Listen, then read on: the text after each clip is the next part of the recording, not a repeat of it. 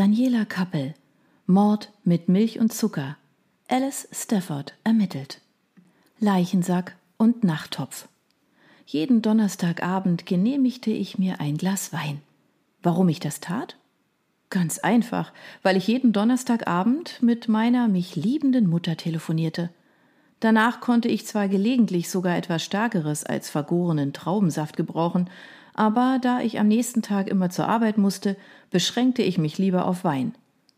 Gestern waren es allerdings zwei Gläser gewesen, weshalb ich heute Morgen nur unter äußerster Anstrengung aus dem Bett gekommen war. Diesen überaus ärgerlichen Umstand verdankte ich zu 70 Prozent meiner Mutter, die mich bei unserem gestrigen Telefonat wieder einmal mit der Enkelkinderleier traktiert hatte. Warum findest du keinen Mann, Alice? Alle meine Freundinnen haben schon Enkelkinder.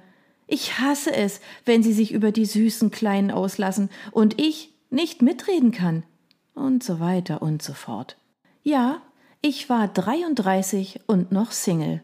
Und nein, ich hatte keine Aussicht auf eine vielversprechende Beziehung, die irgendwann in naher Zukunft in Enkelkinder für meine Mutter würde gipfeln können.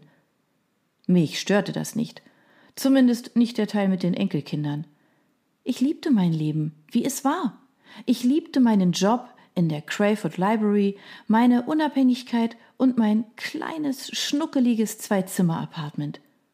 Die einzige, die mir neben meiner Mutter das Leben regelmäßig madig machte, war meine Vermieterin, Miss Margaret Cunningham, womit wir bei den übrigen 30 Prozent angelangt wären, die mich gestern Abend dazu getrieben hatten, mir ein zweites Glas Chardonnay zu genehmigen. Mir ging partout nicht in den Kopf, wie eine dermaßen zarte, runzlige Frau in der Lage war zu brüllen, als wäre sie der Graurücken eines Gorillarodels. Naja, eigentlich lebten Gorillas ja nicht in Rudeln, sondern in Haremsgruppen, was ich nebenbei bemerkt für ziemlich sexistisch von diesen Primaten hielt. Jedenfalls war gestern gegen elf Uhr nachts offenbar Miss Cunninghams Sohn George in Ungnade bei seiner Königin Mutter gefallen. Da meine Wohnung im obersten Geschoss und genau gegenüber der von Miss Cunningham lag, hatte ich ihre Schreie hautnah miterleben können – dass ihr Unmut ausnahmsweise einmal nicht meiner Person gegolten hatte, war um diese Uhrzeit und nach dem überproportional erschöpfenden Gespräch mit meiner Mom nur geringfügig tröstend gewesen. Als Resultat meiner kurzen, weingeschwängerten Nacht begann der Morgen außerplanmäßig holprig. Zu meinem Leidwesen war ich generell ein recht schusseliger, tollpatschiger Mensch. In Kombination mit einem müden Geist verleitete mich diese Grundkonstitution zu dem ein oder anderen Missgeschick, wie zum Beispiel einen Zipfel meines Morgenmantels beim ersten frühmorgendlichen Toilettengang in die Schüssel hängen zu lassen oder die Dusche kalt statt warm aufzudrehen. Immerhin rüttelten mich diese Zwischenfälle ordentlich wach, denn mein Kaffee war mit Salz anstelle von Zucker ungenießbar ein paar beigefarbene Stilettos, ein Weihnachtsgeschenk von meiner Mutter, und Miss Cunningham setzten meinem missratenen Morgen dann die Krone auf. Es war mein schlechtes Gewissen wegen der fehlenden Enkelkinder, das mich dazu veranlasste, mir trotz der ohnehin ungünstigen Ausgangsbedingungen diese Mörderträter anzuziehen. Obwohl ich darin nicht besonders gut laufen konnte, war meine Mutter felsenfest davon überzeugt, dass ich mir damit den Mann fürs Leben an Land ziehen könnte. Also starkste ich, ganz die dämliche, pardon, pflichtschuldige Tochter mit diesen Killermaschinen an den sofort schmerzenden Füßen aus meiner Wohnung. Ich war exakt bis zur Hälfte des obersten Absatzes gekommen da schrillte auch schon Miss Cunninghams Stimme durchs Treppenhaus. Trampel hier nicht so durch die Gegend, Mädchen. Du bringst noch das ganze Haus zum Einsturz. Eigentlich hätte ich ja damit rechnen müssen, erschrak aber derart, dass ich die nächsten zweieinhalb Stockwerke um ein Haar im Sturzflug genommen hätte. Der restliche Tag in der Bibliothek lief im Gegensatz zum Morgen glücklicherweise verhältnismäßig problemlos ab. Nur mein angeknackster Knöchel und der fehlende Kaffee erinnerten mich an den grauenvollen Start in den Freitag.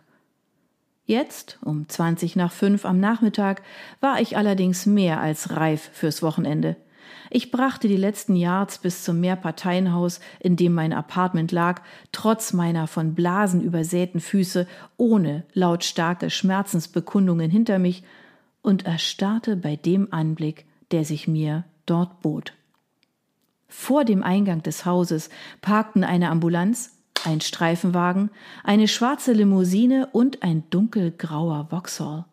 Zwei Beamte in langen, dunklen Mänteln und mit glänzenden Marken an den Reversen hatten die Köpfe zusammengesteckt. Das ungleiche Paar, einer älteren Semesters, rundgesichtig, fast bäuchig und kahl, der andere großgewachsen, mit verboten dichtem Haar und einer athletischen Figur, unterhielt sich in gesenktem Tonfall. Die beiden machten Platz, als schwarz gekleidete Männer eine Bahre aus der engen Haustür manövrierten.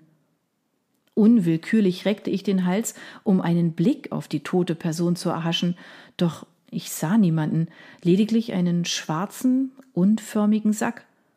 Mein Herz rutschte mir in die Hose oder besser gesagt in den Trumpet Skirt, und ich war unfähig, mich auch nur einen Inch von der Stelle zu rühren, während der Leichensack in die Limousine geladen wurde. Im Kopf ging ich die einzelnen Hausbewohner durch, überlegte fieberhaft, welche arme Seele es erwischt haben mochte. Dann trat George Cunningham aus der Eingangstür und sprach mit den Cops in Zivil. Sein Gesicht wirkte verkniffen, was allerdings nicht viel zu bedeuten haben musste, denn George sah immer so aus, als hätte er gerade eine bittere Pille geschluckt. Ich musste wissen, wer das Zeitliche gesegnet hatte, also schüttelte ich meine Betroffenheit ab und setzte mich in Bewegung. Mein Beileid zum Verlust Ihrer Mutter, Mr. Cunningham, hörte ich den älteren der beiden Polizisten sagen, als ich nah genug dran war. Seine Stimme war neutral, enthielt keine Spur von echter Anteilnahme. George schien das nicht zu kümmern. Er nickte bloß und wandte sich an einen der schwarz gekleideten Männer, die offenbar zum Bestattungsunternehmen gehörten. Die Szene wirkte vollkommen absurd und unwirklich auf mich. Margaret Cunningham sollte tot sein? Verstorben? Vom Sensemann geholt? Bis auf ihr Alter, ich konnte nicht einmal sagen, wie alt meine ehemalige, bei diesem Gedanken musste ich schwer schlucken, Vermieterin tatsächlich gewesen war, hatte sie sich meines Wissens nach bester Gesundheit erfreut. Gestern war sie noch über die abgesprungenen Fliesen im Treppenhaus zeternd die drei Stockwerke zu ihrer Wohnung hinaufgestiegen. Ihr Ableben kam, zumindest für mich, reichlich unerwartet. Unschlüssig, was ich machen sollte, drückte ich mich einige Schritte entfernt neben dem Eingang herum und beobachtete, wie George mit dem Mitarbeiter des Beerdigungsunternehmens sprach. Gesprächsfetzen drangen an meine Ohren, aber ich hatte wenig Interesse an ihrer Unterhaltung. Ich wollte wissen, was Miss Cunningham zugestoßen war. Darum trat ich schließlich an die Cops heran, die sich allem Anschein nach gerade zum Gehen wandten. Entschuldigen Sie, rief ich vor Anspannung etwas zu laut und rückte meine Brille zurecht. Die beiden drehten sich zu mir um. Wahrscheinlich bildete ich mir den Argwohn in ihren Blicken nur ein, oder es war der natürliche Gesichtsausdruck von Polizisten, trotzdem blieben mir unter der intensiven Musterung die Worte im Hals stecken.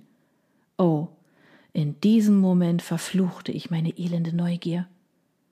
Gehen Sie weiter, hier gibt es nichts zu sehen, brummte mir der ältere Kopp entgegen.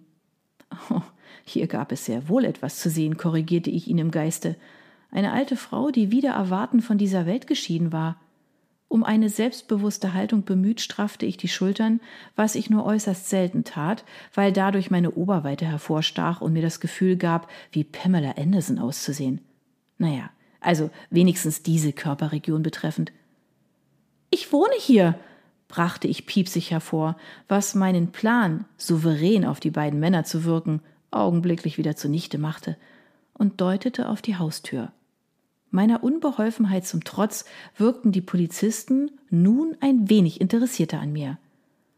Dann kannten Sie Miss Cunningham? stellte der Jüngere fest, während sein grobschlächtiger Kollege auf die Armbanduhr blickte und sich über den ausladenden Bauch rieb. Anscheinend hatte er doch nicht vor, mir länger seine Aufmerksamkeit zu schenken. Sie war meine Vermieterin. Und die bissigste Person, die ich kannte, äh, gekannt hatte? Eine Pause entstand, in der ich fieberhaft nach den richtigen Worten suchte, um die Frage zu stellen, die mir auf der Zunge lag. Die zwei wirkten jedoch nicht so, als würden sie länger denn unbedingt nötig bleiben wollen. Mr. Bierbauch nickte mir kurz zu und watschelte ohne eine Erwiderung zum Vauxhall. Jetzt oder nie, dachte ich und verpasste mir einen gedanklichen Tritt in den Allerwertesten. Was ist ihr denn zugestoßen? Nun, ich schätze das Alter. Meine Schultern sackten ein Stück nach unten, währenddessen sich auch der zweite Kopf verabschiedete und mich auf der Straße stehen ließ. Ich war ordentlich durcheinander und irgendwie traurig? Konnte man das fassen? Miss Cunningham hätte nie ein gutes Haar an mir gelassen, mich regelmäßig in den Wahnsinn getrieben und mir das Leben schwer gemacht. Trotzdem war ich erschüttert von ihrem Tod.